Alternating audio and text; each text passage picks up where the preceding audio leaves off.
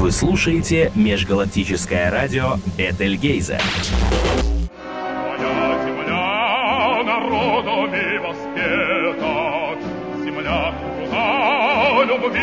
красоты.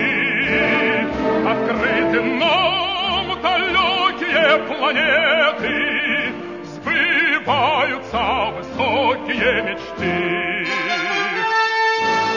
50% оргкомитета проекта СССР э, 2000 2061. Александр, а как дальше? Александр Овчаренко. Александр Овчаренко. В сети известен как Арч-13. Наверное, пускай так и будет. Да, он же, он же Арчи 13. Вот, Совершенно верно. Расскажите, пожалуйста, об этом проекте. Я совершенно случайно о нем узнал от Антона Первушина. Ну, Антон Первушин узнал об этом проекте от нас. Собственно, проект зародился чуть больше года назад. Начался он с э, художественного конкурса. Собственно, проект родился из э, тех соображений, что сейчас на доступном медиапространстве совершенно нет никакого будущего. Ну, то есть, э, где мы будем жить через 10 лет? В каком мире? Нам предлагают какую-то яму с гвоздями на дне, еще и вымазанную чем-то нехорошим. Какие-то гонки на ржавых баги. Или вовсе предлагают в прошлое. Собственно, для того, чтобы этот вакуум как-то заполнить, вакуум хоть какого-то будущего приемлемого для жизни, мы решили создать этот проект для, так сказать, генерации образов светлого будущего. Мгм. Мне кажется, это очень важно. Ну да. Где-то, наверное, месяца 3-4 назад мы начали как раз переговоры с а, многими российскими и экс-российскими писателями-фантастами с целью привлечь их на наш первый литературный конкурс. До этого мы провели два художественных конкурса. Первый был такой затравочный, второй был уже маломальски крупный. Не доминант свар, конечно, но вполне себе так, мне кажется, неплохо выступили для наших невеликих ресурсов. Собственно, вы, наверное, могли его посмотреть, а может, уже и посмотрели.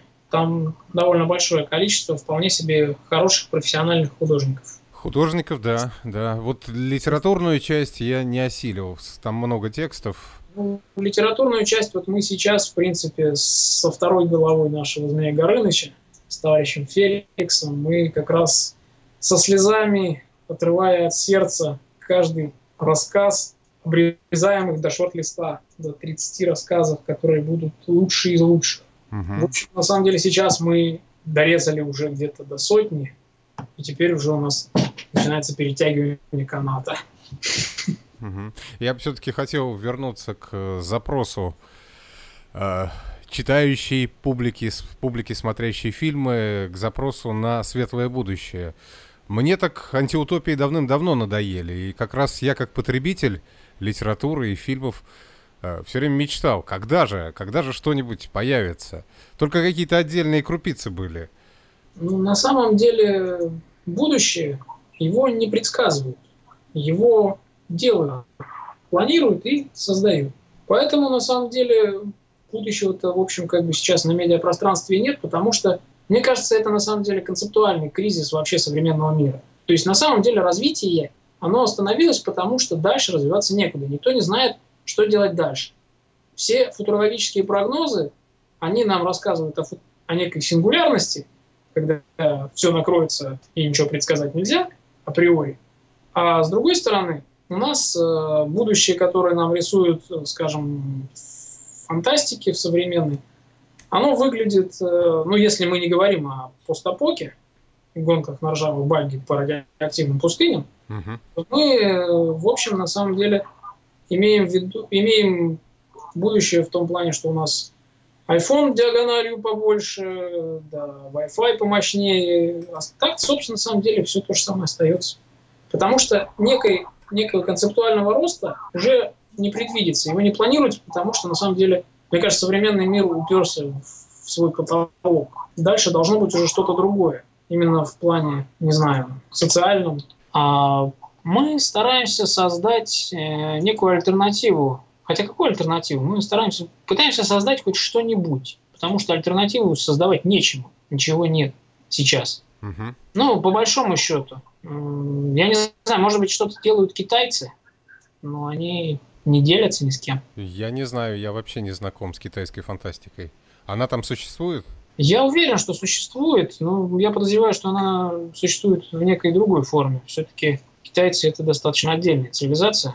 У нас один из авторов, который нам написал, он как раз частенько обитает в Китае. Ну, довольно много у него там. Ну, он собственными глазами видит успехи победившего социализма. На самом деле, да. После одного из его постов я прям подумал, что когда мне здесь все окончательно надоест, я соберу манатки и поеду китайским колхозникам куда-нибудь на границу с Казахстаном. Ясно. А, да, вот мне, помимо каких-то технических прогнозов, а, мне не хватает социальных прогнозов, потому что то общество, в какое, в которое я знаю, оно меня не устраивает, ну так скажем, не совсем устраивает. Как... Оно, по-моему, никого не устраивает. Да. А какие-то светлые перспективы я пока ни у кого не находил. Только у авторов э, советской фантастики, у классиков. Ну, на самом деле, вот э, что-то подобное, хотя у них там достаточно широкий фронт, широкий профиль. Но вот как раз эти НФ-возрожденцы, в общем, мы к ним обратились. Это вот Первушин, ну, много там. А, на самом деле, вот у них там тоже такое встречается отдельными вкраплениями, конечно. Светлое будущее. Но, опять же, достаточно в гомеопатических дозах. Да. Как нам, как но... нам кажется, нужно все-таки светлого будущего несколько больше. Да, но, как правило, это повторение пройденного. Они, я, я не нашел у НФ-возрожденцев что-то нового, чего-то нового, о, о, о чем бы ни говорили советские фантасты. Ну, вы знаете, тут вопрос э, более широкий, потому что советские фантасты, они выражали художественными средствами некую глобальную концепцию, концепцию такого вот русского социализма, коммунизма. Она достаточно серьезно была проработана, она была проработана как марксистами, так и космистами. На самом деле там очень широкий, опять же, фронт общественной мысли был. И они, в общем, просто выражали те мысли философские, которые были в обществе, которые в обществе доминировали. Они их просто выражали художественными средствами. А сейчас, ну я не знаю, я, конечно, не философ, сейчас, мне кажется, такой мощной общественной мысли, которую могли бы авторы выражать, новой, ее нету. В общем, на самом деле, все что мы имеем в художественном плане, это пережевывание старого. Угу. Ну и по качеству письма современных НФ-возрожденцев я бы не сравнивал с их предшественниками. Ну, вы знаете, тут смотря с кем сравнивать. Я бы, например, не стал так прям говорить, что вот, ну, парни не дотягивают. На самом деле, ну, это, конечно, опять же, мое субъективное мнение, как и любое мнение о художественных произведениях, но по языку многие наши члены жюри, не побоюсь этого слова, дадут 11 очков вперед ага. братьям Стругацким. Ну, а конкретно кто? Ну, вот, э, например, тот же товарищ Балабуха. Угу. Да и Антон Первушин, на самом деле, тоже вполне себе такой сильный автор, на мой взгляд. Но тут, опять же, субъективно, субъективное восприятие. Я не настаиваю на какой-то истине последней инстанции. Ну да, конечно прежней литературе-то подкупает именно оригинальность, а, естественно, стилизация или попытка возрождения того, что тогда было, оно будет проигрывать. Очевидно, и на самом деле это бессмысленно, потому что мир достаточно далеко шагнул вперед, и, в общем, а, написать еще одну книжку Стругацких, ну, это, во-первых, никому не нужно, бессмысленно, да, в общем, невозможно. Поэтому, на самом деле, нам вот конкретно в нашем проекте повторение э, совершенно не требуется. Да и по Стругацким есть проект «Время учеников», который выпускают по, чуть не по сборнику в год толстенному. Да-да, я, правда, не знаю, покупает ли его кто-нибудь. Но да я подозреваю, что сейчас э, большая часть их где-нибудь скачивает. Ну да. А хотел бы поговорить о названии. СССР 2061. Ведь наверняка и члены жюри ваши, тот же Андрей, Андрей Дмитриевич Балабух, э, говорили вам о том, что вряд ли Советский Союз э, мог стать той страной, в которой хотелось бы жить. Вы знаете, история не терпит сослагательного наклонения, но, на мой взгляд, вполне себе могут. Любые трудности, они были преодолимы. Но сейчас речь не об этом. А откуда взялось название СССР? Тут э, были мысли и сменить название. На самом деле мы очень долго над этим спорили. Еще на первом художественном конкурсе. Во-первых, э, современная, ну это я сейчас говорю на художественном конкурсе, об иллюстраторском, э, современная нам, скажем так, культура, она имеет все признаки постмодернизма и своей визуальной эстетики у России сейчас нет. Поэтому если, мы, если бы мы назвали конкурс «Россия-2061», то мы бы получили очередной Роспил, Роскосмос, э, просрали все полимеры, и, в общем, ничего хорошего бы из этого не вышло. Нас бы просто утопили в цитатах Навального какого-нибудь, или кто у нас там с коррупцией борется. Поэтому, э, и плюс, на самом деле, нам бы все-таки хотелось э, какой-то мостик пробросить от советской визуальной эстетики, потому что было проработано за 70 лет огромная масса материала, была наработана – были выработаны определенные визуальные коды, которые, в общем, на самом деле, ну, это все, что у нас есть. Собственно, сейчас, ну, я работаю в рекламе, угу. и сейчас, на самом деле, в общем, очень многие, особенно в некой продуктовой сфере, мои заказчики, они э, пытаются как-то что-то, Использ... что использовать советское, да? э, вот эту советскую символику, потому что, в общем, за 20 лет новой символики у нас э, никакой не выработано, которая бы вызывала хоть какие-то эмоции у потребителя. То есть кругом пихают советский ГОСТ, советский этот знак качества, СССР, все прочее. То есть на самом деле мы возвращаемся на круги своя. И, ну, нет у нас, честно скажем, положа руку на сердце, нет у нас сейчас современной российской визуальной культуры. Ну, нельзя же считать современной визуальной культурой э, этих монструозные статуи Церетели и портреты Никаса Сафрона. Ну так можно еще несколько десятилетий плакать о том, что ее нет, а может быть следовало бы ее создавать, чем опять э, пережевывать э, прошлое. А, в общем-то, на самом деле никто не пережевывает прошлое.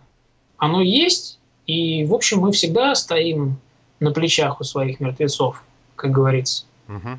Поэтому Создать что-то с нуля сейчас, это, конечно, возможно, но для этого, опять же, нужна некая базовая концепция, которую люди должны переварить и выдать в виде художественных произведений. Ну да. Ведь, скажем так, весь этот советский проект огромный, который на самом деле, не будем кривить душой, дал всему человечеству очень много. И в социальном плане, и в техническом, да в любом. Он, в общем, как бы двинул и художественную мысль, и художественное творчество во всех его видах, как в визуальном, литературном, да в любом. Поэтому, на самом деле, мы никуда от этого не денемся. Это наша история, равно как мы никуда не денемся от э, наших дореволюционных и художников, и писателей, никуда от нас не денется ни Шишкин, ни Левитан, ни Толстой, ни Достоевский. Ну да, собственно, советская эта эстетика тоже не на пустом месте возникла. Вот именно. На самом деле, если посмотреть э, старые советские фильмы, которые даже, вот скажем, там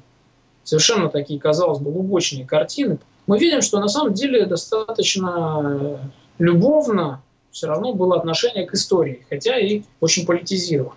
А говоря о советской эстетике, вы имеете в виду что? Соцреализм? Вы знаете, помимо соцреализма, э, советской визуальной эстетики было огромное количество разных направлений, которые просто частью не имеют даже каких-то названий официальных. Забавную историю могу рассказать. Как-то раз приехал к нам в Москву э, некий гуру зарубежного дизайна Невил Броуди. Такой весьма известный дядька, многими всякими наградами на Западе, увенчанный и лекции он читал в Строгановке. И пришли мы, значит, туда с моими товарищами, они как раз выпускники этой самой Строгановки.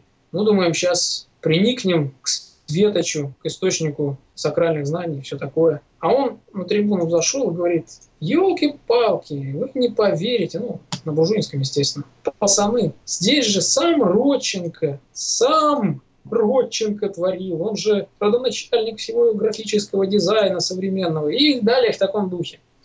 Кучу всяких работ Родченковских назвал, там, как они на него повлияли и так далее. То есть на самом деле, если порыться, у нас э, в советской визуальной эстетике она очень широкая. Это целый отдельный мир. Ну, мы отвлеклись от темы. Родченко, конечно, хороший человек. Ну да, интересный на самом деле. Интересный, да, интересный. Мы давайте к СССР вернемся. Там вот в сопроводительном тексте конкурсу я прочитал о том, что абсолютно не, неинтересны читателю точки исторического разлома. Э, почему Советский Союз стал таким. А вот мне, как читателю, наоборот, это было бы интересно. Потому что если их не будет, тогда рассказ о Советском Союзе будущего это уже не научная фантастика, а фэнтези, где по мановению волшебной палочки все получилось хорошо. Ну, вы знаете, на самом деле цель проекта вовсе не создать некую альтернативную историю или не спрогнозировать, что вот, дескать, там в 2017 очередная революция, в 2022 очередной союз и так далее. В 2041 очередная мировая война. На самом деле вот это все как раз-таки неинтересно. То есть все эти потрясения, они и так присутствуют даже в общем, в повседневной жизни в достаточно большом объеме. А я не говорю о потрясениях, я говорю как раз о каких-то возможных э, мирных изменениях. Насчет того, как именно появился этот самый Советский Союз, мы решили дать максимальную свободу нашим авторам. То есть на самом деле нам не интересно придумать за авторов, что они нам должны написать. Нам скорее интереснее получить срез этого общественного сознания, ну, пока больше получается, конечно, срез общественного бессознательного. Ну, это может быть и интереснее. Ну, вы знаете, возможно, да, но просто в общественное бессознательное как-то на Пелевина. 20 лет, 10 тысяч маркетологов гадили. Там все очень перепутано, там такая каша у людей в головах. То есть какой-то стройной картины нет, в общем, практически ни у кого. И именно вот эта вот свобода. Как хотите, так и получаете этот союз. Хотите там мировой войной, хотите каким-то, там, не знаю, мирным этим, хотите, ну, сделайте альтернативку, хотя это не очень интересно, потому что альтернативка, она у нас э, все время получается чем-то таким, ну, берут СССР там 61 -го года там или 81 и переносят его на сто лет вперед. Такой же точно, ну, только добавляют там компов, получают какой-нибудь, я не знаю, один день Ивана Денисовича на Марсе. Я вот что хотел заметить. Э, ведь чтобы писать о чем-то хорошо, надо предмет хорошо изучить. А ваши авторы насколько хорошо знают, что такое был Советский Союз? Каков их возраст? А, вы знаете, возраст наших авторов очень различен. Ну, сами понимаете, больше полутысячи рассказов, 537 кажется. Собственно, есть э, все возрасты, начиная от 11 лет. Рассказ 11-летней девочки, конечно, меня несколько так шокировал. Такой махровый Голливуд с примесью аниме. Девочка выяснила, что она супергерой, и, в общем, ну, жуть. Полная жуть, что у наших детей, детей творится в головах сейчас. Угу. А у пенсионеров что творится в головах? У пенсионеров, вы знаете, вот на самом деле про пенсионеров сказать сложнее, потому что многие из авторов пишут нам под псевдонимами. Естественно, у нас из контактов есть только Skype и электронка. Поэтому мы, в общем, не можем сказать четко, кто именно. Ну, кроме тех авторов, которых мы знаем лично. Но на самом деле многие из них, видимо, неплохо знают СССР. Но нам, что самое интересное, вовсе не важно, чтобы люди хорошо знали старый СССР нам он не нужен. Собственно, знакомство с предметом, оно не так уж чтобы и важно, потому что нам образ СССР, он нужен постольку поскольку. Ну, просто СССР, мы живем на этой территории, мы пользуемся плодами этого проекта. И на самом деле это был самый масштабный из всех, наверное, проектов человечества по построению некого справедливого, светлого будущего. Это для нас, для нашего проекта СССР, это некий такой град-китиш, всеобщая мечта о светлом будущем. И поэтому, как люди ее видят, как они ее рисуют в будущем в своем, это ну, гораздо интереснее, чем то, насколько они хорошо знают историю там, Карибского кризиса или перестройки или еще чего-нибудь.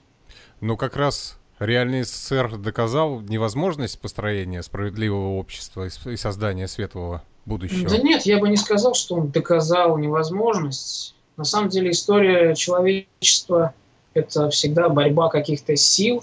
И то, что у СССР не хватило никаких ресурсов, вовсе не значит, что это невозможно. Знаете, был такой инженер, румынский, кажется. Он первым создал самолет с турбовинтовым двигателем. Но в силу малой энерговооруженности самолет Кванда никогда не взлетел. Однако это ведь не значит, что турбовинтовые двигатели невозможны в принципе. Согласен. Если вы падаете, это ведь не доказывает то, что ходить на двух ногах невозможно. А, ну и мы имеем примеры скандинавского социализма а, с такой с идеей справедливости. Правда, жить в этих странах я бы никому не посоветовал. Слишком дорого. Ну, все равно, рано или поздно, человечество к чему-то такому придет. Потому что в, противных, в противном случае мы просто сожрем все ресурсы вокруг и просто сгинем. Просто исчезнем. Человечество как вид просто прекратит свое существование. Если человечество и дальше будет упираться в некую краткосрочную рентабельность, то мы просто сожрем всю нефть, а потом будем драться за остатки и перегрызем друг другу глотки. Да, понятно, что такого финала никому не хочется. Поэтому, на самом деле, сейчас, в общем, как мне кажется, ну, если посмотреть там новости и все прочее, человечество как раз и стоит э, на неком водоразделе, потому что по старой дороге дальше уже идти некуда, мы уже пришли. И сейчас все это болтается в таком положении, то есть ну, как мне лично кажется, или у нас сейчас будет резкий, у человечества в целом будет некий резкий рывок вперед, какой-то совершенно по какому-то новому пути, и вовсе не факт, что в этом новом пути не будет использовано очень много из советского опыта. Или мы просто действительно прекратим существование как вид. Вкратце, или у нас будут расти яблони на Марсе, или у нас будут ядерные грибы на Земле. Хорошо сказано. А как много в этих рассказах э, действительно космической экспансии? Есть там марсианские колхозы, совхозы?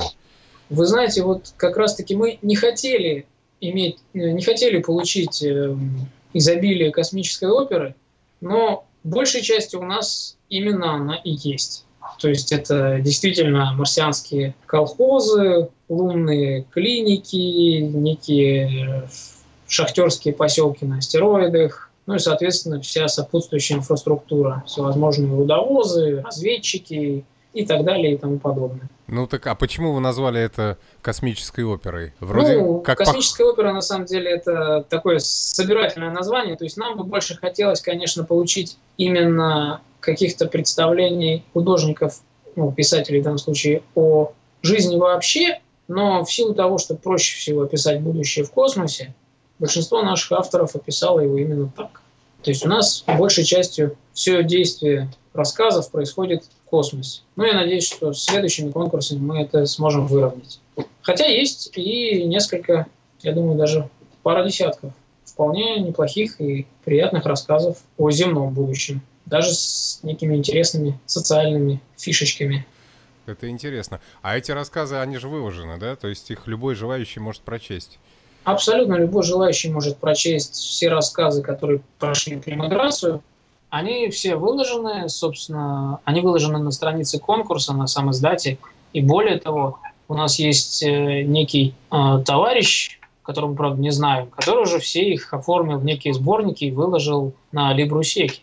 А вы сказали, что о космосе писать легче. Почему? Ну, на самом деле, описать, что происходит на Земле, не продумав детально, как же оно все должно быть устроено, оно да, гораздо сложнее, чем просто описать э, некий быт людей в космическом корабле, потому что быт в космическом корабле, во-первых, очень хорошо проработан в самой разнообразной фантастике, а во-вторых, если хочется некой научной достоверности, всегда можно изучить быт там, на МКС, там, на мире, не знаю, где угодно. И, в общем, ну, мне кажется, хотя я могу ошибаться, мне кажется, что это проще с точки зрения, не знаю, работы мысли, что ли. Мне только интересно, зачем отправлять шахтеров на астероиде? На Земле уже все полезные ископаемые израсходовали? Вы знаете, на Земле есть такое понятие, как редкоземельные элементы. элементы. Да.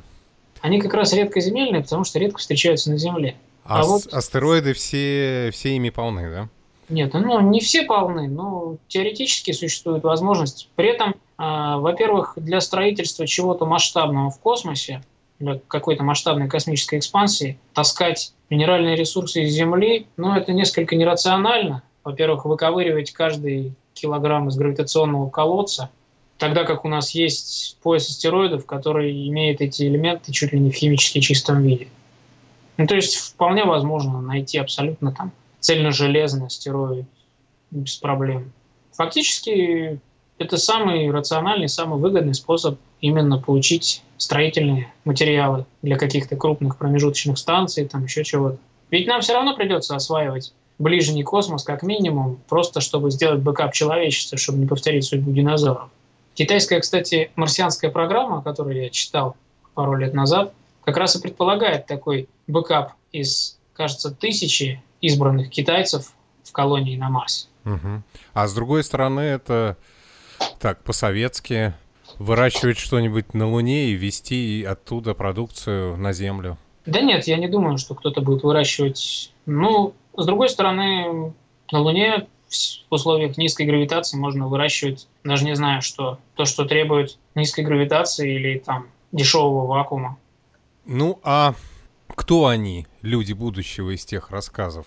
Чем они отличаются от нас? Вы знаете, они очень разные, как, собственно, и авторы. Некоторые мало чем отличаются, некоторые более сознательны, хоть это слово сейчас и затерто, скажем так, скорее имеет некий негативный смысл, но однако живут более осознанно. Ну а вообще у разных авторов это по-разному. У нас есть э, некий автор, который пишет под псевдонимом Назгул. У него вообще достаточно интересная версия анархического коммунизма, такого с элементами Дикого Запада, где каждый гражданин по достижении не то 11, не то 14 лет получает личное оружие и обязан, ну, получив это оружие, обязан уничтожать других членов общества, которые нарушают некие нормы и правила этого коммунистического общежития. Космический шериф. Не, не космический. У него все как раз-таки происходит на Земле. У него там некая такая, некий ряд альтернатив, ну, параллельных вселенных каких-то. Ну, довольно забавно с социальной точки зрения. Контакт их мира, таких лихих кому коммунаров, ковбоев с нашим миром. В общем, идей у наших авторов вполне так хватает. Присутствуют ли представители других инопланетных рас в рассказах ваших авторов? Вы знаете, мы старались этого избежать, хотя в некоторых рассказах они все-таки присутствуют. Инопланетяне, они ведь э, большое искушение для писателя. Его же, их же можно всегда использовать как некий Deus Ex Machina. Пришли инопланетяне и все исправили. Была такая шутка, как наладить жизнь в России. Есть два варианта. Фантастический и реальный. Первый – это к нам прилетают инопланетяне и все налаживают. А второй вариант фантастический. Мы все налаживаем сами.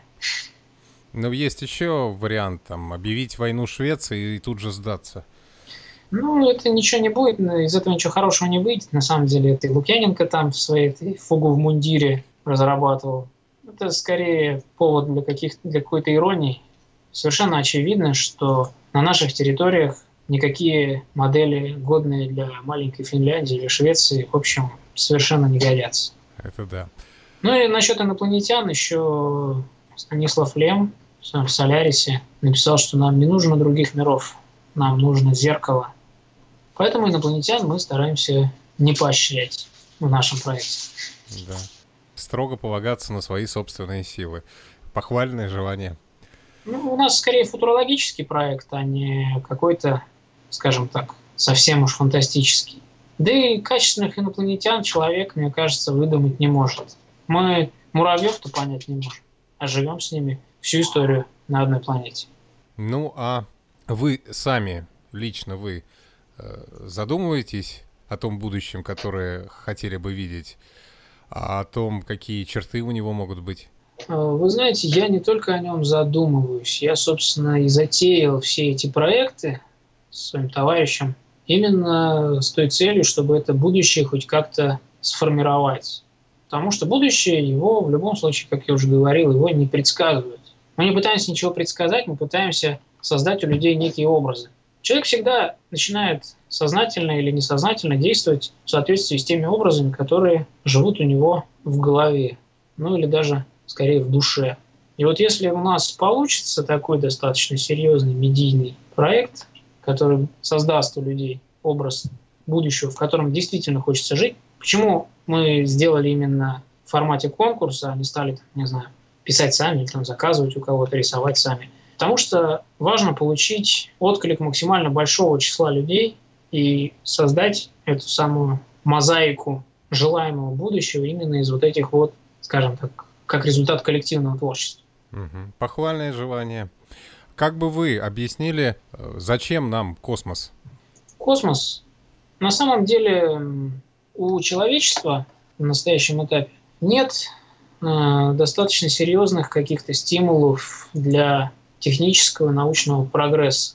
И космос, именно космическая экспансия, она может как раз стать тем толчком, который даст нам так нужные задыхающиеся экономики экологии Земли, новые источники энергии, новые способы лечения, новые лекарства, новые транспортные средства, новые какие-то технологические схемы и так далее и тому подобное.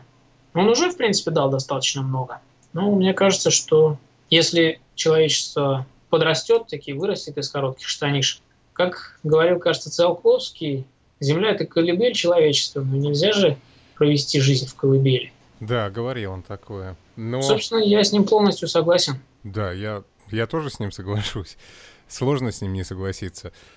Но ведь то развитие космонавтики было возможно только в условиях противостояния двух систем, когда две страны друг друга подгоняли и нужны были все новые и более грандиозные достижения. В условиях победившего коммунизма или социализма этих систем вроде как бы и существовать не будет. Где тогда брать стимул? Ну, во-первых, э, в условиях победившего условно социализма будут совершенно другие стимулы, ведь у нас есть просто некое плановое хозяйство, если мы говорим об условиях, скажем, победившего социализма. В этом плановом хозяйстве вполне может быть заложено, там, скажем, стратегическое планирование не только там, на 5-10 лет, но и на 50 лет, и соответствующая проблема перенаселения, которую тоже надо будет как-то решать. И плюс чисто социальный аспект. У человечества всегда есть некое количество горячих голов, которым тесно в привычных рамках, в привычных устоявшихся социумах, обществах. Поэтому им надо куда-то двигаться вперед, им нужен так называемый фронтир. Космос может стать этим новым фронтиром, мирным, без уничтожения каких-то индейцев. Многим людям по природе своей свойственно преодолевать какие-то серьезные трудности. Ну и на самом деле в формате нашего конкурса, возвращаясь именно к проекту 2061, мы вовсе не утверждаем, что социализм победил на всех 100% территории Земли. Вполне возможно, что мы вернем ту самую пресловутую гонку систем, которая, кстати, полезна была обеим системам. Нынешняя Америка, в общем, тоже не особо рада своей победе. Ну, а конкретные примеры, вот э, что бы вам хотелось видеть в будущем? А, конкретно, что бы мне хотелось видеть в будущем? Вы знаете, вопрос довольно сложный. Проще сказать, чего бы мне не хотелось видеть, конечно. Ну, это очень просто. Ну да, ну, собственно, чего мне хотелось видеть? Наверное, мне бы хотелось видеть людей, которые э, занимаются любимым делом, не задумываясь о том, насколько это высокооплачиваемо. Людей, которые уверены э, в завтрашнем дне, которые знают, что завтра проснувшись, они проснутся в некой мирной стране или в мирном мире. Не знаю, на самом деле, я как бы не уверен, что нынешнее территориально-географическое деление по странам, оно переживет 21 век. Угу. Ну и, собственно, я думаю, что я хотел бы видеть людей, которые знают, чего они хотят, и которые строят, работают во имя того, что считают важным. Ну и давайте закончим нашу беседу музыкальным треком. У нас, э, вдохновившись нашим проектом, в частности, электронный композитор Евгений Бордюжа записал альбом «Референдум». Там есть даже трек, который так и называется СССР 2061. Он у меня, кстати, даже на мобильнике стоит, на наш комитет.